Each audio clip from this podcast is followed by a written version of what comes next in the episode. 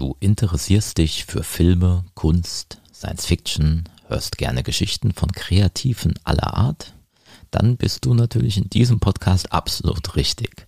Aber vielleicht bist du ja auch selbst künstlerisch tätig, du schreibst, du malst, du machst Filme oder Musik. Dann gibt es hier allerhand Inspiration und auch mal handfeste Tipps.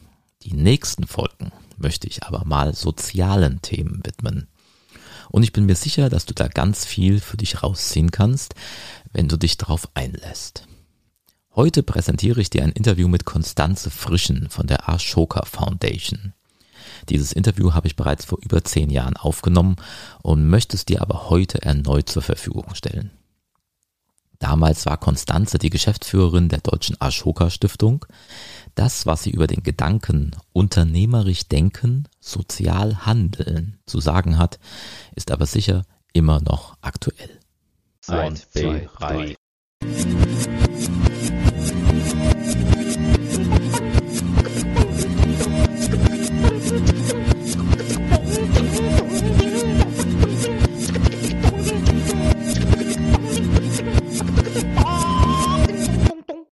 Hallo Konstanze. Hallo Andreas.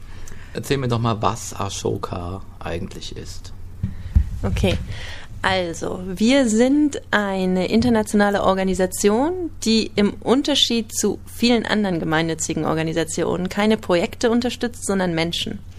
Und zwar geht es von der Idee aus, dass es eigentlich nichts Bessere, Besseres gibt als eine gute Idee in den Händen eines Unternehmers. Denn damals, als wir gegründet worden sind, war 1980 von einem Amerikaner namens Bill Drayton, war die Frage, die im Raum stand, wie können wir es schaffen, nicht wieder einfach noch mehr Geld zu versenken oder irgendwo Geld rauszugeben für irgendwelche Projekte, von denen wir denken, sie sei gut, aber auf der anderen Seite, was haben wir auch für eine Ahnung, was in Nigeria gebraucht wird, um die Wasserversorgung besser zu machen oder um Kindern in Slums zu helfen? Woher soll man das von USA oder von Europa aus sehen? Und äh, wir haben damals angefangen zu recherchieren und zu forschen, was ist denn wirklich das Geheimnis hinter einer gelungenen sozialen Bewegung oder hinter einem gelungenen gesellschaftlichen Fortschritt. Und sind dazu gekommen, dass der gemeinsame Nenner eigentlich immer war, dass es eine unternehmerische Person gibt, die dahinter steht. Unternehmerisch ist jetzt nicht gemeint im Sinne von Geld verdienen und Geld machen, sondern unternehmerisch ist gemeint im Sinne von äh, Systeme designen, eine Vision haben, äh, zu wissen, an welchen Stellschrauben man drehen muss, um die Leute dahin zu bringen, Sachen anders zu machen, als sie sie bislang getan haben. Und Beispiele aus der Vergangenheit wären zum Beispiel Maria Montessori oder Florence Nightingale, sicherlich auch jemand wie Mahatma Gandhi ähm, Martin Luther King, in Deutschland sicherlich Reifeisen, der damals die Mikrokredite eingeführt hat, oder äh, Bodelschwing mit den Bethelschen Anstalten. Naja, und es kam also immer mehr zum Vorschein, dass es unabhängig von Kultur und von äh, wirtschaftlicher und geografischer Lage solche Personen ausschlaggebend zu sein schienen.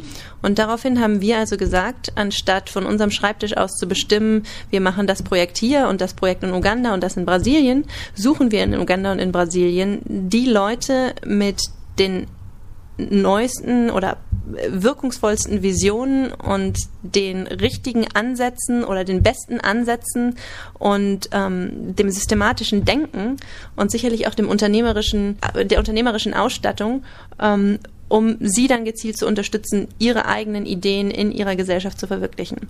Und das macht Ashoka seit 25 Jahren. Inzwischen haben wir 1600 dieser Leute weltweit identifiziert und gefördert. Wir nennen die Social Entrepreneurs oder Sozialunternehmer, also wie der Wirtschaftsunternehmer gepaart mit einem rein gesellschaftlich orientierten Ziel, also keinem For-Profit-Denken, sondern einem ja, For-Society-Denken.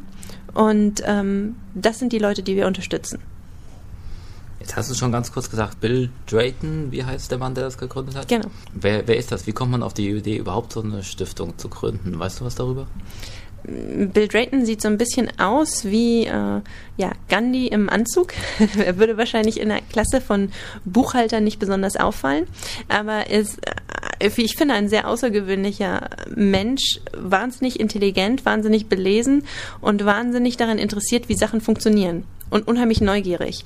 Und er selber ist äh, New Yorker, kommt aus New York, hat schon als Kind in der Grundschule schon angefangen, Schülerzeitung aufzusetzen und ähm, hat eigentlich weitergemacht und sein ganzes Leben lang kleine Sachen erfunden und gemacht, äh, war sehr aktiv in der äh, Menschenrechtsbewegung in den USA, also in der schwarzen Bewegung, in der Frauenbewegung, hat dann äh, nach der Universität verschiedene Sachen gemacht, unter anderem in der Umweltbehörde gearbeitet in den USA und gilt als einer der Erfinder des, äh, der Emissionszertifikate die hat er damals zum ersten Mal entworfen äh, unter Jimmy Carter.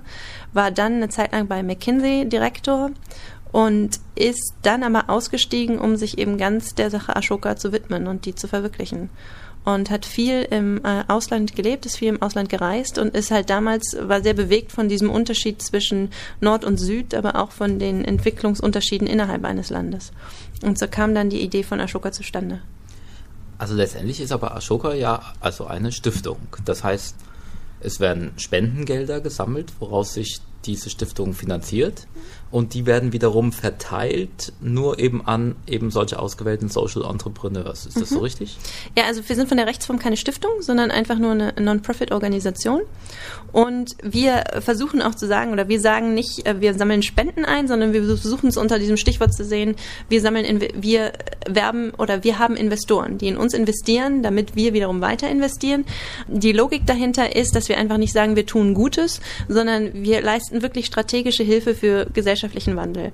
Und die Rendite, die man halt bekommt, indem man in Ashoka investiert oder in Social Entrepreneurs investiert, ist eben nicht äh, 5 Euro pro Monat oder 120 Euro im Jahr in Ausschüttung, sondern ist letztendlich ja, gesellschaftlicher Fortschritt, der sicherlich schwer zu messen ist, der von Fall zu Fall unterschiedlich ist, ob mal zwei Millionen Menschen innerhalb von drei Jahren erreicht werden oder mal sind es 500.000 oder mal sind es auch 10.000, je nachdem, was für Bedingungen es geht, aber der sich ganz klar messen lässt, zum Beispiel darin, dass 50 Prozent der Social Entrepreneurs, die wir fördern, innerhalb von fünf Jahren zum Beispiel die Gesetzeslage in ihrem Land verbessern. Also, aber Non-Profit heißt ja jetzt nicht unbedingt Verlust, sondern Non-Profit heißt, wenn ich doch, ich, mhm. keine Ahnung, ich investiere jetzt eine halbe Million, mhm. die kriege ich unter Umständen auch wieder. Nee, die kriegst du nicht wieder. Nein. Die okay. kriegst du, also in Geld nicht wieder, die kriegst du aber wieder natürlich in Gegenleistung, dadurch, dass du eben siehst, dass sich mit diesen halben Millionen, mit dieser halben Million, die du gegeben hast, das Leben von Millionen Menschen verbessert. Ja, die dadurch dann natürlich auch wieder eine ganz andere volkswirtschaftliche Leistung bringen können, wenn du das so siehst. Diese Förderer, wer ist das zum Beispiel? Das sind zum Beispiel Menschen wie Pierre Omidyar und Jeff Skoll, das sind die Gründer und Erfinder von eBay. Das sind Menschen wie Stefan Schmidt-Heini, das ein, äh, aus der Schweiz ein Unternehmer. Größtenteils sind es, sind es selber Unternehmer zu über 70 Prozent, die durch ihre Investitionen irgendwo ihr alter Ego im, im gesellschaftlichen Bereich fördern. Mhm. Okay, dann nochmal zu den Social Entrepreneurs. Was genau muss ein Social Entrepreneur sein? Also wir haben wirklich ganz verschiedene Typen. Wir haben Leute, die äh, eine Frau namens Cherubili Moria hat in Indien eine Child, äh, Childline gegründet, sozusagen eine Telefonhilfslinie für Straßenkinder, die von Straßenkinder geführt wird. Wir haben äh, Roshana Safar in Bangladesch, die Mikrokredite und Mikroversicherungen äh, hauptsächlich für Frauen vertreibt. Wir haben Menschen wie Fabio Rosa in Brasilien, der Elektrifizierung kostengünstig in wirklich entlegene Gegenden bringt.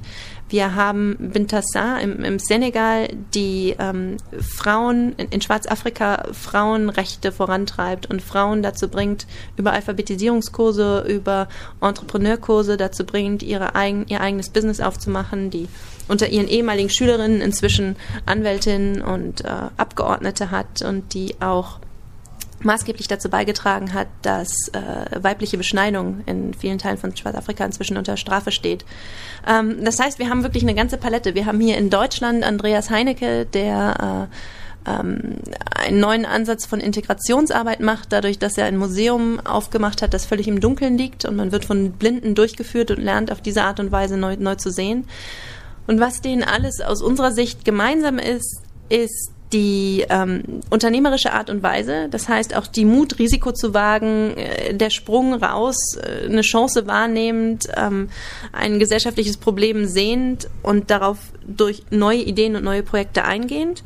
Ähm, Ihnen ist allen gemeinsam die neue Vision, die Sie haben. Also Sie schaffen letztendlich etwas, was vorher noch nicht so da war, was Neues ihnen ist alle gemeinsam, dass sie nicht lokal stehen bleiben mit dem, was sie machen, sondern dass sie auf Verbreitung und möglichst flächendeckende Anbietung ihres, ihres, ihrer Dienstleistung oder ihres Angebotes gehen.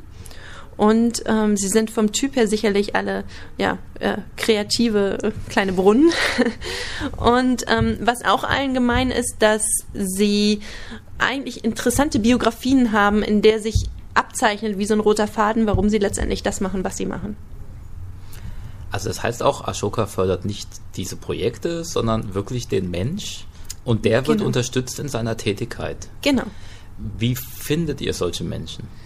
Ähm, wir finden solche Menschen, indem wir Netzwerke aufbauen von Talentscouts, die für uns sozusagen Ausschau halten und uns Empfehlungen weitergeben. Und so kommen wir an eine gewisse Anzahl von Vorschlägen im Jahr, die wir danach recherchieren. Wie wird dann der Social Entrepreneur zum Social Entrepreneur? In die meisten sind es ja schon. Wir geben nur sozusagen das offizielle, äh, den offiziellen das Namen Siegel. dazu unter das Ashoka Fellow Siegel, wie wir die nennen. Also wir nennen die Fellows, die wir auswählen. Äh, es, wir kriegen also die Vorschläge rein und dann schließt sich einfach eine Kennenlernphase an und hinterher auch ein äh, standardisiertes Auswahlverfahren, wo sie sowohl von einem Landesvertreter als auch von einem internationalen Vertreter von Ashoka interviewt und besucht werden und dann auch nochmal von einer Art Gremium, von einem, von einer Jury, von einem Panel. Und alle am Ende übereinstimmend zu dem Ergebnis kommen müssen, dass derjenige in die Fellowship aufgen aufgenommen wird. Und das Ganze, wir haben Kriterien, an denen wir das messen, die ich vorhin sozusagen implizit schon mal erwähnt habe, wie diese neue Idee, das neue Konzept, die unternehmerische Art und Weise, die Kreativität, dieser soziale Impact. Und das letzte Kriterium, worauf wir achten, ist auch Vertrauenswürdigkeit, weil wir letztendlich Geld geben und nicht wollen, dass derjenige dann statt äh, an seiner Arbeit zu arbeiten Urlaub in der Karibik macht. Und das ist dann ein Siegel auf Lebenszeit? Mhm, das ist ein Siegel auf Lebenszeit, auch wenn die finanzielle Unterstützung äh, für auf drei Jahre begrenzt ist. Mhm. Und äh, das Siegel natürlich weggenommen werden kann, sollte sich herausstellen, dass eben wieder erwarten äh, anderes gemacht wird als das, was, was gesagt worden ist. Das ist aber sehr selten der Fall. Also wir sehen, dass nach fünf Jahren noch 98 Prozent äh, aller Leute, die wir auswählen, an ihrer Sache selber arbeiten. Wie kamst du zu Ashoka? Wie ich zu Ashoka kam. Ah, das ist eine längere Geschichte. Ich habe Ethnologie studiert und habe auch länger im Ausland gelebt, war länger in äh, Südamerika als Schülerin schon, war dann in Indien und in Israel und habe meine Doktorarbeit geschrieben. In London habe ich studiert und habe dann irgendwann einen Rappel gekriegt, weil ich gedacht habe, all diese interessanten Sachen, die ich äh, jeden Tag sehe und über die ich auch meine Doktorarbeit schreibe, die wird, von denen wird nie jemand erfahren, weil ich nur für meine Professoren letztendlich dieses Ding dazu bewerkstellige. Und damals habe ich dann abgebrochen äh, aus dieser frustrierenden Erkenntnis und habe gedacht, ich muss jetzt Journalistin werden, um eben eine größere Audienz oder wie sagt man das, eine größere Hörerschaft, Leserschaft zu erreichen. Und habe dann angefangen, ähm, erst beim Fernsehen und hinterher äh, für Zeitungen zu schreiben und vor allen Dingen in, äh, in der Wirtschaft, wo ich dann äh, über irgendwelche Zufälle gelandet bin. Und war an einem Punkt, wo ich dieses Wirtschaftliche, also dieses Unternehmerische, wieder verbinden wollte mit dem Sozialen. Weil äh, auf der einen Seite mein Herz nicht in Bilanzpressekonferenzen hängt, auf der anderen Seite, weil ich solche Unternehmertypen, also solche kreativen Zerstörer, wie es ja heißt, wirklich faszinierend fand, vom, als, als Ansatz her als Porträt. Und eben auf der anderen Seite mein, mein Herz immer noch an der ganzen ja, Entwicklungspolitik und an sozialen Sachen hängen. Und habe dann letztendlich gegoogelt und habe darüber Ashoka gefunden und habe erst gedacht, ich schreibe eine Geschichte über die. Und das ist dann irgendwann so gekommen, dass ich die Seiten gewechselt bin und hier dann in Deutschland Ashoka aufgebaut habe. Genau, wieso Ashoka in Deutschland? Tja. Das ist ja jetzt kein Entwicklungsland. Es ist kein Entwicklungsland. Wir waren, es ist auch irgendwie ein bisschen eine Premiere. Also wir waren 25 Jahre lang nur in Entwicklungsländern, beziehungsweise auch in Transformationsländern. Also ab 1990 dann auch in Osteuropa und vorher in äh, Asien, vor allen Dingen Südasien und Südamerika und Afrika. Und sind Anfang 2000 das erste Mal auch in den USA und in Kanada tätig geworden und jetzt eben in, in Westeuropa. Also neben Deutschland auch in Frankreich, Spanien und England es führt sicherlich dazu, dass aus unserer Sicht es solche äh, in jedem Land gesellschaftliche Probleme gibt, auch in entwickelten Ländern, und sich in allen Ländern die Frage stellt, wie kann man auf beste Art und Weise neue Ideen generieren. Und ähm, daraus folgernd sehen wir eigentlich auch, dass es solche Social Entrepreneurs mit unterschiedlichen Ansätzen und unterschiedlichen Ideen, aber letztendlich in jedem Land gibt. Und daher war auf der einen Seite der Gedanke, man muss ein, äh, dieses Netzwerk, dieses weltweite Netzwerk, das wir aufbauen, soll auch Gedanken und äh, Inputs aus der entwickelten Welt haben, damit man sich austauschen kann, damit man Ideen transferieren kann, damit man neu lernen kann. Und hinzu kommt sicherlich, dass in Deutschland ähm, die Situation so ist, dass ja es viele Vorurteile gibt zwischen Wirtschaft und Sozial, sozialem Sektor aus beiden Seiten. Ne? Die, die Wirtschaft sagt oft, na, die sozialen Sektor, das sind alles äh, liebe, aber sehr harmlose Amateure. Und der soziale Sektor denkt, die Wirtschaft, es sind alles Großkapitalisten. Und hinzu kommt, glaube ich, auch in Deutschland im Moment so eine Situation, wo, ja, wo man sich zum Teil sehr gelähmt fühlt. Ja, was kommt jetzt? Der Staat kann es irgendwie nicht mehr bringen, aber richtige Alternativen sehen wir auch nicht. Also wo ist der nächste Schritt? Und das ist, glaube ich, eine Atmosphäre oder ein Humus, auf dem, dem Ashoka ganz oder Social Entrepreneurs ganz gut wachsen können. Insofern denken wir, ist die Zeit ganz, ganz günstig gewählt. Wenn man jetzt Ashoka gut findet, jetzt nach diesem Gespräch mit dir, ist irgendein Hörer jetzt vollkommen begeistert. Was kann er tun, um das zu unterstützen? Kann also er das überhaupt? Also wenn ja. er jetzt nicht eBay gegründet hat. es sind mehrere Sachen. Ja, auf der einen Seite sind, geht es sicherlich um die finanzielle Unterstützung. Ähm, auf der anderen Seite suchen wir immer Talentscouts, die Ausschau halten nach potenziellen Kandidaten, die sie uns vorschlagen. Auf der drittens suchen wir Leute, die unseren Fellows oder auch uns Lust haben, äh, mit Rat und Tat zur Seite zu stehen. Das ist immer unterschiedlich, je nach Bedarf. Ähm, manchmal wird ein Webdesigner gebraucht, manchmal wird ein Marketing-Experte gebraucht, manchmal wird jemand gebraucht, der einfach nochmal über einen Businessplan gucken kann. Da haben wir also eine Datenbank von Leuten. Es werden immer Leute gebraucht, die Fellows, die international mal auf der Durchreise sind, aufnehmen. Zum Beispiel, es ist öfter so, dass jemand mal zum Beispiel aus Brasilien kommt für eine Konferenz in Berlin und kennt keinen. Ähm, Gibt es da jemanden, der sich bereit erklären würde? Also suchen wir ein ganzes Netzwerk von, von, von Freiwilligen und von, von Supportern und auch von, natürlich auch von, von Investoren, die uns, die uns begleiten. Und am besten ist es, man geht auf die Webseite www.ashoka.org/de. Die ist äh, nicht auf dem allerneuesten Stand, kann ich gleich dazu sagen, was dazu führt, äh, dass jetzt das Problem öffentlich wird, dass wir dringend einen Webdesigner suchen. Aber zumindest findet man da die Kontaktinformationen und kann sich an uns wenden.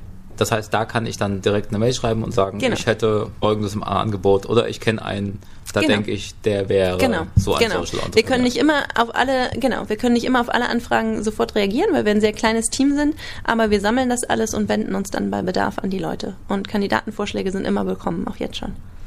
Wie ist das für dich bei Ashoka zu arbeiten? Super. Wenn ich den Job nicht hätte, würde ich dafür bezahlen, dass ich ihn kriegen würde. Weil es ist ja tatsächlich so, dass ja auch du im Grunde genommen sowas wie ein Social Entrepreneur bist.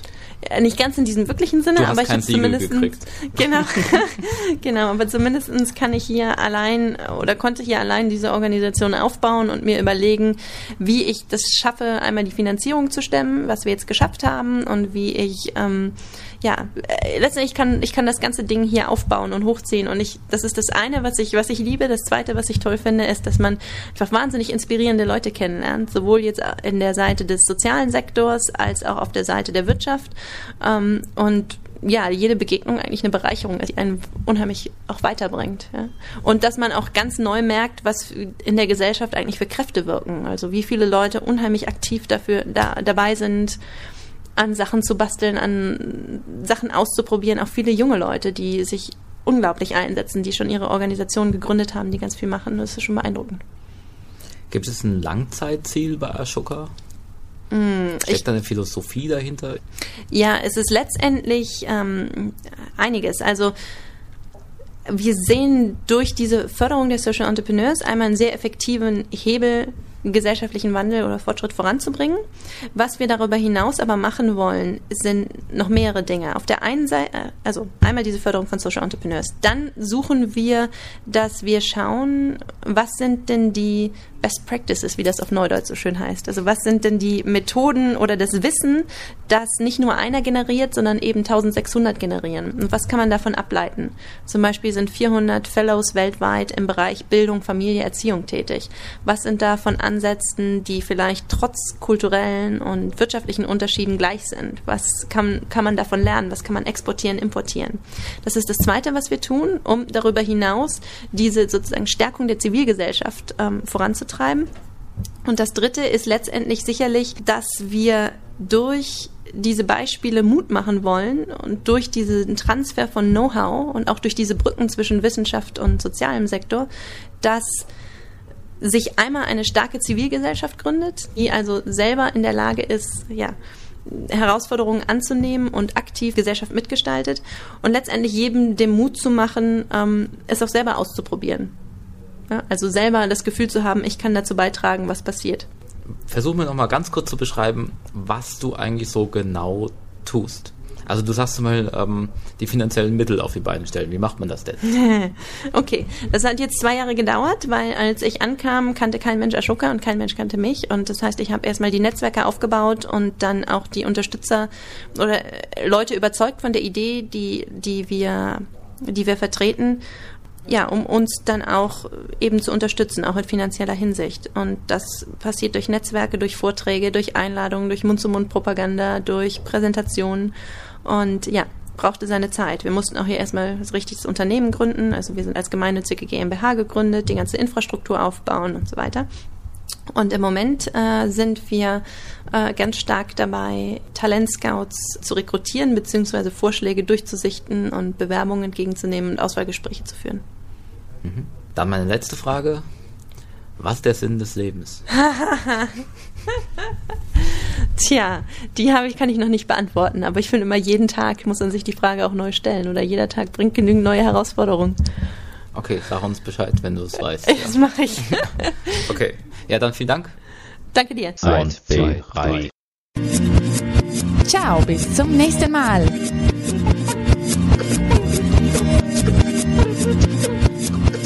Das war der Neurotainment Podcast von und mit Andreas Z. Simon. Wenn dir die Folge gefallen hat und du noch mehr interessante Interviews rund um Sci-Fi, Fantasy und Horror in Deutschland hören willst, dann hör dir doch auch die anderen Folgen an. Die findest du überall, wo es Podcasts gibt. Von Apple Podcasts bis Spotify. Einfach nach Neurotainment suchen, kostenlos abonnieren und keine Folge mehr verpassen. Und wenn du eh schon da bist, dann lass doch gerne einen Like oder einen netten Kommentar da, damit auch andere den Podcast besser finden können.